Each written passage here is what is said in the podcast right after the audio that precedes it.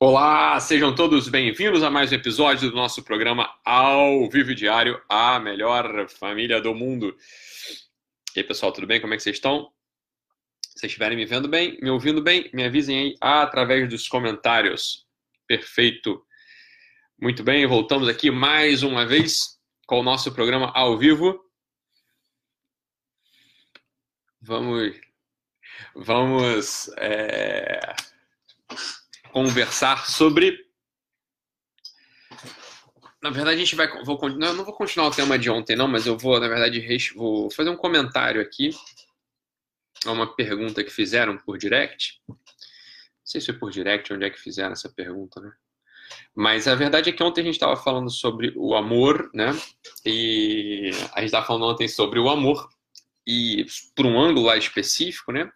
E aí a pessoa perguntou, e eu falei assim, olha, o, é uma coisa que acontece, né? Que pode parecer um paradoxo ali quando a gente está observando, que é assim, olha, quando a gente chama de fato uma pessoa, é a gente que vai entregar, a gente que vai doar, e quando o outro não quer se falar, ah, que pena, né? Ele não quis.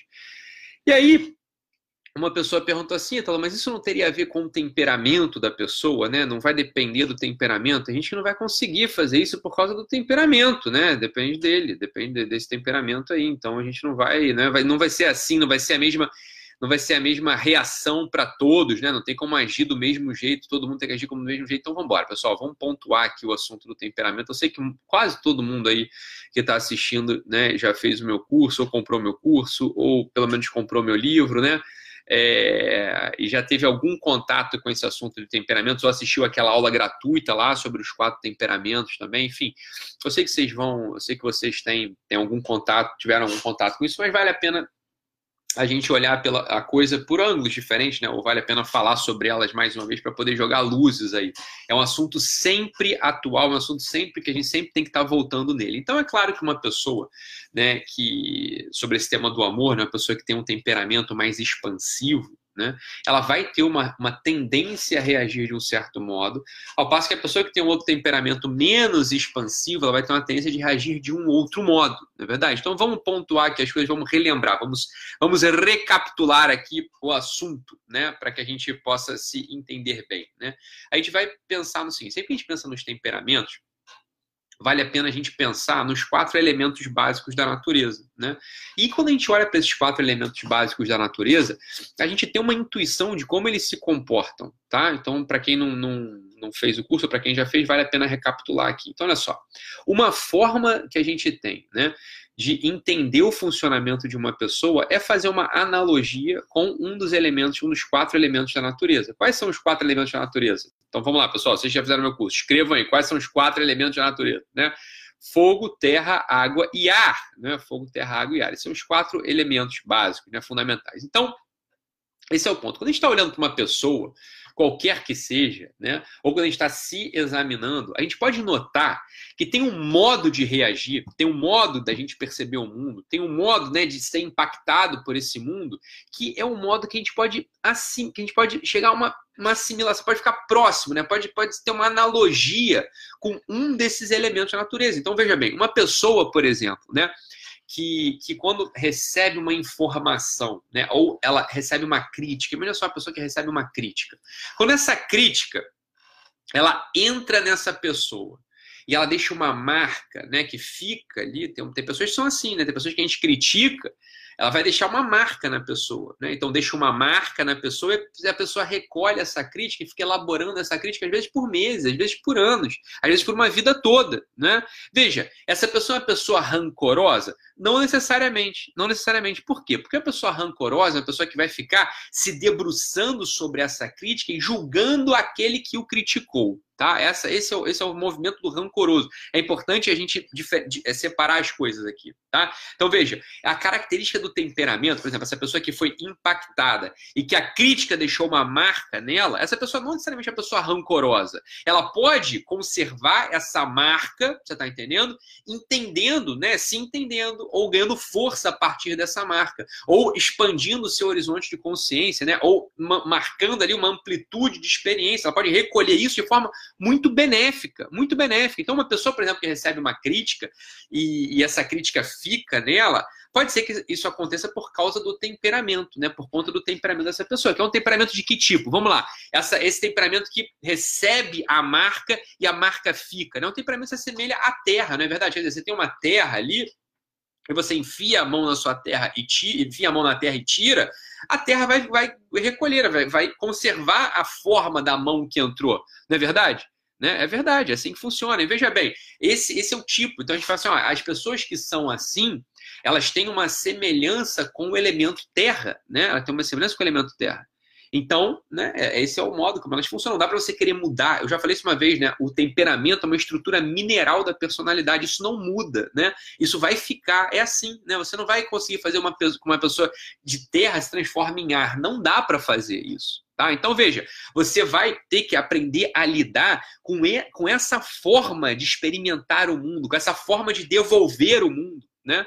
Você não vai conseguir fingir que você não liga para as coisas, você está entendendo? Não tem como fazer isso. Uma pessoa que tem o temperamento melancólico ou que tem esse temperamento de terra, ela não vai conseguir se transmutar em outra coisa ao, ao longo da vida. Ela vai precisar aprender que é mais fácil para ela ser rancorosa no longo prazo, por exemplo, pegando esse, esse, esse, esse exemplo que eu dei aqui, né, do, da crítica feita, da crítica disparada, bem, se a pessoa não trabalha a benevolência, se a pessoa não trabalha o amor, se a pessoa não trabalha o olhar para o outro, ela vai ter uma tendência a reviver aquela crítica, a reviver aqueles sentimentos com uma intensidade muito profunda e vai tender a ficar julgando os outros, a criticar os outros, não é verdade? Então ela vai se tornar uma, tem mais chance de tor se tornar uma pessoa rancorosa. Mas não é que o melancólico ele é mais rancoroso. Não, não tem nada a ver com isso. Você pode, por exemplo, ter um fleumático, um sanguíneo muito rancoroso também. Não tem a ver com isso. Tá não, tem, não tem a ver com essa história. Tem a ver com a experiência de mundo que você vai, que é mais que você vai experimentar. Quer dizer, com o modo como você experimenta o mundo, perdão. É com isso que tem a ver a coisa. Tá? Não tem temperamento ruim, temperamento bom. Eu sei que os melancólicos, ah, pô, meu temperamento é muito ruim, eu sou melancólico. Para com isso, é uma bobeira, né?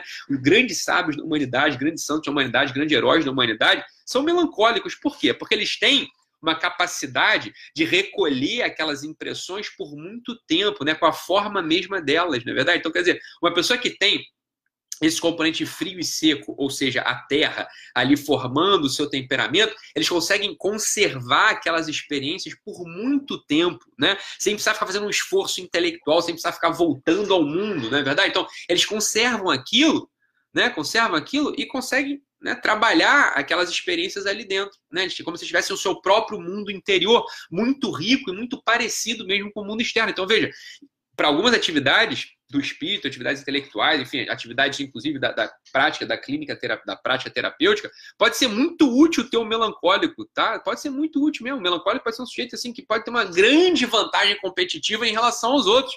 Você está entendendo? Então, isso, isso é importante você saber. Então, quando né, você está num término de namoro, término de relacionamento que a gente estava falando ontem, você tem um melancólico ali terminando, tem uma pessoa de temperamento melancólico terminando, ele vai tender a conservar a coisa por mais tempo, vai tender a não expressar tão claramente assim. Ele está vivenciando aquilo que o impactou. Lembra, né? As qualidades fundamentais que compõem o temperamento melancólico, ou seja, a terra, são frio e seco. Então, você está falando grego, eu não sei o que você está falando. Assiste lá a minha aula gratuita sobre esse assunto, que vocês vão, vão, vão, vão, vão se entrosar mais, vão, vão entender direito do que, que eu estou falando, tá? É, mas não, ele vai conservar a coisa, não vai ter uma necessidade, não vai ter um primeiro movimento de expandir, né? Então, às vezes, você vê pessoas que terminaram relacionamentos e, né? Não tem aquela expansão, né? Não é que tá chorando, não tá falando, não tá tentando voltar, mas tá sentindo profundamente, né? Tá sentindo ali dentro do peito, tá? Ele perguntou aqui, só, só para. Só a Laura perguntou aqui: todo melancólico é disciplinado? Não, não tem a ver com disciplina, né? O, o, temperamento não tem a ver com a virtude, você tá entendendo? A disciplina é uma virtude. O temperamento não tem a ver com a virtude. O temperamento tem a ver com uma forma de experimentar o mundo, tem uma forma de, de sentir o mundo, de perceber o mundo, de devolver suas reações para o mundo, tá? Depois eu posso falar isso de modo é, de modo mais, mais claro. Isso está lá no curso, né, bastante explicado, e está na aula gratuita também, mas a gente pode falar disso em algum momento. Então, veja, quando a pessoa me perguntou lá, né, os términos de, os términos de relacionamento, os términos de namoro, tem a, é, isso não vai depender, isso, isso que eu estava falando ontem, né, que, bem, quando você ama é, é, um movimento de querer o bem do outro, né? É amar o outro enquanto o outro, é querer sustentar o outro, é querer é, ser que o outro seja, né? Esse é o movimento verdadeiro do amor. Mas Ítalo, isso não tem a ver com temperamento? Não, né? A forma de entregar e a forma de receber tem a ver com temperamento, mas fazer isso não tem a ver com temperamento. Um melancólico fará isso de um modo, um sanguíneo fará de outro, e um fleumático de outro, e um colérico de outro, tá? Então veja, é isso que a gente tem que ter na cabeça. O temperamento, né, ele não marca a virtude, ele não marca, ele não determina a virtude, ele não determina o vício. Ele não faz com que você né, seja mais é, organizado ou menos organizado. Ele te dá uma tendência natural a vivenciar a ordem de um certo modo. Né? Que veja bem, por exemplo, que você falou da disciplina, né? um sanguíneo uma pessoa sanguínea, ou seja, que tem a qualidade de ar, né? O sanguíneo tem a qualidade aérea, como se fosse o ar, né? Ele tem uma tendência a viver a ordem, a disciplina, não do, do ponto de vista material, mas do ponto de vista interior do relacionamento. Né? Um sanguíneo, talvez ele não tenha uma tendência tão clara, ou ele nem faça sentido né, viver a ordem, viver a disciplina, nas gavetas, né? gavetas organizadas, prateleiras organizadas. Isso é uma, é, uma, é uma das manifestações da ordem da disciplina. Existe toda uma manifestação da ordem da disciplina, que é a ordem da disciplina do amor, do, relacionamento, de saber quem importa mais, né? de saber é, o que importa mais em cada circunstância. Bem, um sanguíneo teria uma capacidade, teria uma tendência natural a experimentar a virtude da ordem da disciplina nesse campo, por exemplo, dos relacionamentos. Ele consegue, no ambiente, já entender né, ordenar aquelas pessoas conforme suas necessidades, conforme suas carências. Então ele vai, vai tender a se dar mais para uma pessoa do que para outra. Veja, é assim que o sanguíneo vai viver, vai vivenciar, vai experimentar a virtude da ordem, que está perguntando, a virtude da disciplina. Tá? Então não é que o melancólico ele vai ser mais disciplinado. Não, é que um melancólico disciplinado, um melancólico que trabalhou a virtude da ordem, a virtude da disciplina, ele vai tender a expressar essa virtude de um modo mais material. Um sanguíneo que trabalhou a virtude da ordem, que trabalhou a virtude da disciplina, ele vai tender a expressar essa virtude de um modo mais relacional, tá entendendo? Então não é que o melancólico ele é mais organizado, é que a gente entende por organização, por disciplina, a prateleira organizada, a gaveta organizada, tá? Mas isso não é, isso aí é uma, uma característica muito diminuída da disciplina, né? Uma característica muito pequena da disciplina, na verdade. Quer dizer, a disciplina é muito mais o movimento do coração, é o movimento da hierarquia do amor do que propriamente da prateleira da gaveta organizada, tá?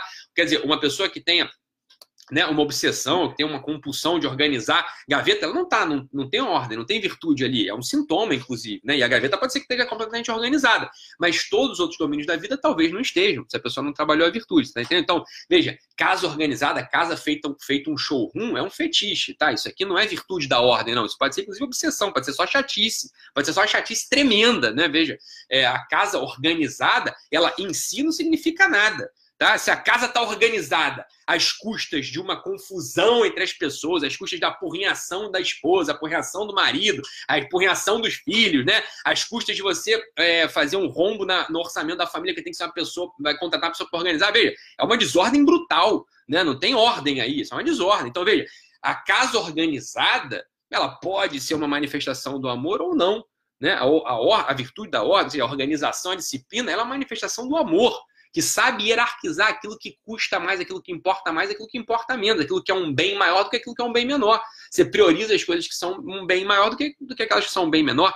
As pessoas sempre estão na frente das coisas, como a gente costuma, como eu costumo falar aqui. Né? Então, isso é virtude da ordem. Então, um sanguíneo organizado, ele vai tender a manifestar a sua ordem nessas relações, né? Fica mais claro, é mais fácil para ele manifestar a ordem aí, tá entendendo? Então, cada um vai manifestar a virtude de um modo, num domínio da vida, né? É isso que o temperamento marca, mas ele não determina que um sujeito vai ser mais disciplinado que o outro. Assim como não determina, né, que no, no término dos relacionamentos que a gente estava falando ontem, né, é, não, não vai determinar que um, um tem mais facilidade de terminar do que o outro. Não é facilidade, né? A vivência do término vai ser de um certo modo. Né? Quando você entende que algo não, não, não faz bem para os dois, ou que é uma hora de terminar, ou que é hora de permanecer e continuar, bem, cada um, né, cada sujeito com seu temperamento vai reagir de um certo modo, tá? Não, não tem uma determinação clara aí, tá bom? Só para só a gente pontuando aqui. Puxa, travou aqui o negócio, mas já voltou, né? É... O ponto perguntou aqui como é que a água, né, como é que o temperamento de água se manifesta.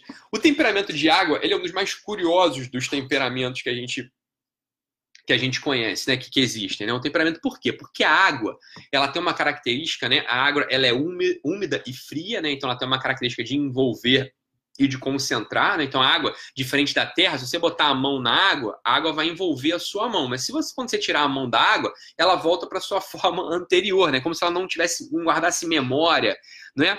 Mas aí você vai falar assim, Ítalo, mas não é sempre assim. Porque a água em estado de neve, né? A água em estado de neve, se eu pegar. Neve é água, né? Então, se eu pego e enfio a minha mão na neve e tiro, vai ficar marcada a minha mão ali. Né? É claro que depois que o sol bate, aquilo pode derreter. Mas se continuar né, naquela temperatura para sempre, a tendência é que a, sua, a marca da sua mão fique ali para sempre, né? É verdade, é verdade. Outra coisa, Ítalo, mas também não é sempre assim a água nem sempre concentra, porque se eu aqueço a água, né, a água ela expande, né, a água vai expandir, a água vira, a água adota uma característica gasosa, né, ela fica como é um vapor de água, né, ela vira como se fosse um gás. É verdade. Então, o temperamento fleuma, o temperamento fleumático, que é o de água, ele, vai, ele tem uma característica curiosa. Ele consegue mimetizar né, expressões e reações e impressões de, de outros temperamentos também. Né? Ele consegue expressar e mimetizar com muita tranquilidade expressões sanguíneas e expressões melancólicas. Com muita facilidade ele consegue fazer isso. Tá? Então, essa é uma característica do temperamento fleumático. O temperamento fleumático, ele bem trabalhado, ele consegue se posicionar né, de, vários, de várias formas. É interessante isso, né? existe uma alquimia, existe uma transmutação que dá para ser feita aqui na, na, na, psicodinâmica do sujeito. Né? Então, um, um, sujeito fleumático, ele pode ter uma expressividade parecida com a de um sanguíneo se ele quiser, se ele trabalhar, se ele souber fazer aquilo, se ele esforçar-se para tal, ele faz aquilo com uma naturalidade sendo ele mesmo, entende? Porque é claro que o melancólico também pode fazer isso, mas ele já a expressão dele já não vem do temperamento, vem de uma construção social, vem de outro, vem de outro elemento. Fica artificial, por assim dizer. Um fleumático consegue fazer isso com muita precisão, como se um como se um sanguíneo fosse, como se um melancólico fosse, tá? Por quê? Porque dá para treinar isso aí. A água tem essa característica, ela tem essa, essa, esse componente. É claro que a gente fala disso melhor em outro canto, né? Mas aqui é só para ter, é só para dar ideia para vocês de que o é, é para é dar ideia para vocês de que o temperamento, né, ele não vai impedir que você realize uma certa tarefa. Né? O temperamento, ele não impede, por exemplo, que você termine um namoro, que você é, se mantenha num namoro. Não impede nada disso, né? não vai impedir. Ele vai simplesmente né, marcar o modo como você vai executar isso. Né? É claro, assim, o, a Mara está falando que é muito complexo, é claro, né? Quer dizer, a gente está falando aqui de um tema em 15 minutos, em 17 minutos, um tema que eu fiquei falando, sei lá, quantas horas, né? Lá no curso inteiro, explicando com início, meio e fim. Aqui é só para responder essa pergunta, né? Porque eu sei que muitos alunos, muito, muitos aqui são alunos meus também, do curso, né?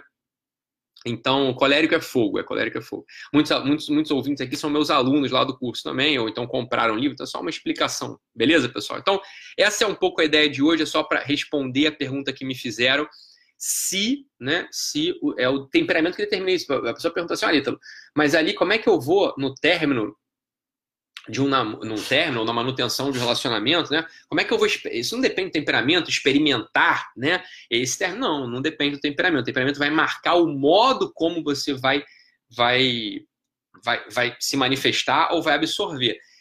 Todo mundo de qualquer temperamento, ó, todo mundo de qualquer temperamento, né, tem as suas dificuldades e as suas é, facilidades, tá? No relacionamento humano. Todo mundo, de todo temperamento tem isso, né? Não é, não é que um pode ser sociável, outro vai ser menos sociável. Não. Veja, um melancólico, ele pode ser muito sociável ao seu modo, ao do, da sua forma, do seu modo. A sociabilidade do melancólico, ela não é expansiva, é uma sociabilidade receptiva. Então, ele é aquele sujeito que entra no ambiente, precisa até um, um, melancólico que se treinou, né? um melancólico que treinou as virtudes da convivência, etc, etc. Ele vai entrar num ambiente tá? E ele vai né, ser aquele sujeito receptivo, as pessoas gostam que eles estejam ali, por quê? Porque, ele, porque as pessoas falam e ele consegue receber.